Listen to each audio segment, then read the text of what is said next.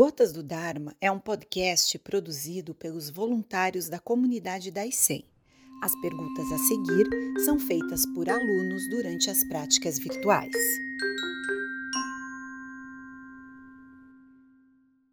Sensei, se eu atingir o Nirvana, não existe mais eu? É quando existiu um eu? Quando foi que existiu um eu?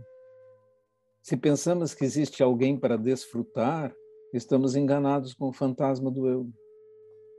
Seria como nós perguntarmos para uma onda no mar quem desfruta da sua existência ou dos peixes dentro de você, se você para de ondular e está simplesmente dentro do oceano.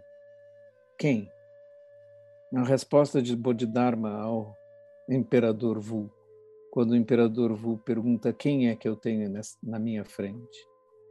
A resposta de Bodhidharma é não faço a menor ideia. Sensei, é possível dizer que o apego às aparências está muito ancorado à linguagem, como se constantemente quiséssemos reforçar pela fala a nossa existência separada. Me parece, nesse sentido, que a prática do Zen é como nadar contra a correnteza. A nossa linguagem é dual, ela faz comparações, direita, esquerda, em cima, embaixo, certo, errado, preto, branco, homem, mulher. Essas são reforços que a linguagem dá à nossa percepção do mundo, que é classificatória e discriminativa. Não vamos dizer que a linguagem cria essas diferenças. A linguagem expressa as diferenças que nós mesmos vemos e as reforça ao classificar todas as coisas. Então, ela é a expressão do nosso modo de pensamento.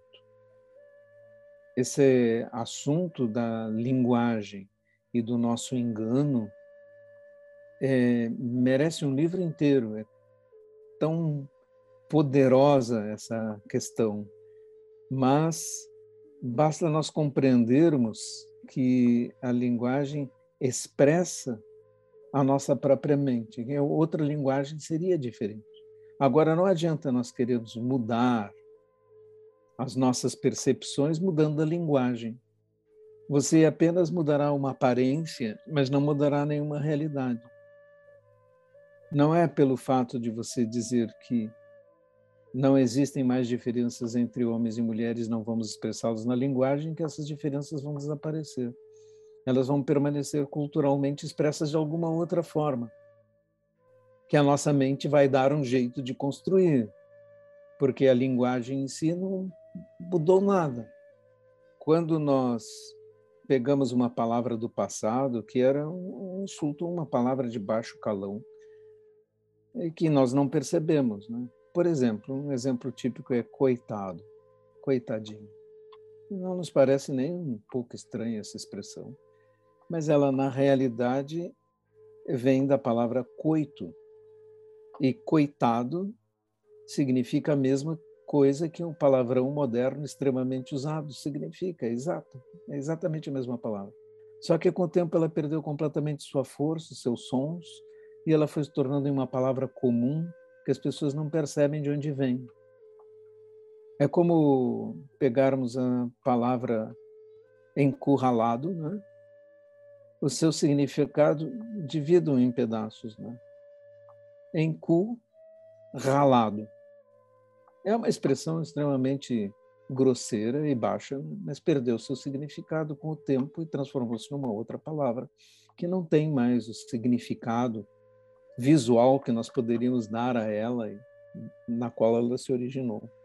Então, quando as pessoas mudam palavras hoje, querendo mudar o mundo, mudando palavras, estão cometendo um engano, porque as palavras perderão sua força e outras tomarão seu lugar. Você muda a palavra, mas não muda o conceito. E uma outra palavra insultuosa vai ser colocada em seu lugar. E a palavra que antes era grosseira deixa de ser.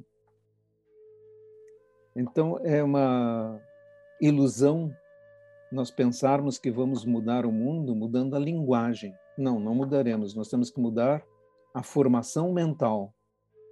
Se nós mudarmos a formação mental, aí sim, nós podemos mudar as nossas atitudes, mas não mudando aparências.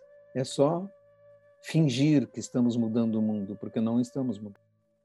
Então, respondendo a sua pergunta, sim, o nosso mundo das aparências está ancorado na linguagem. A linguagem é a expressão dele. Sensei, esse salto de compreensão é o gozo do nirvana? Esse salto de compreensão seria a verdadeira iluminação, não é? Então, como se você acendesse a luz e deixasse de ver todas as diferenças e visse que todas as, as coisas são feitas de ouro, no exemplo de, de Tetsugen, né? todos os fenômenos são apenas ouro e as suas formas são apenas uma expressão fantasmagórica como de magia. E por isso nós, pela magia da vida, somos expressos como seres diferentes, mas na verdade nossa substância é a mesma.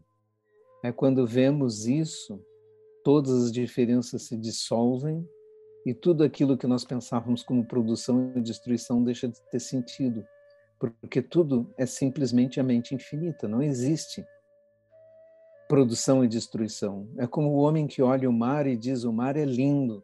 Ele está vendo ondas que nascem e morrem.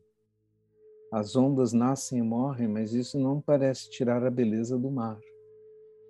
Porque ele vê que todas as ondas, ou todos os fenômenos, na nossa analogia, são construídos dentro da nossa mente, dentro do mesmo mar.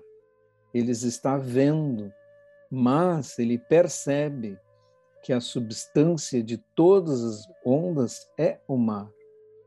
Então, quando nós olhamos o mar e dizemos é lindo, é como se tivéssemos uma visão iluminada do mar, que dissolve todas as diferenças e toda a questão de produção e destruição, porque você sabe que tudo estará sempre lá, mesmo as ondas.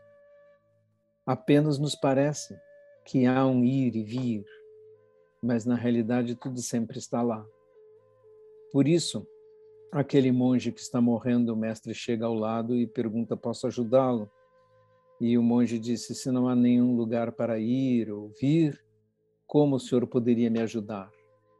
E o mestre responde: Se você acha que vem ou vai, ainda está muito enganado.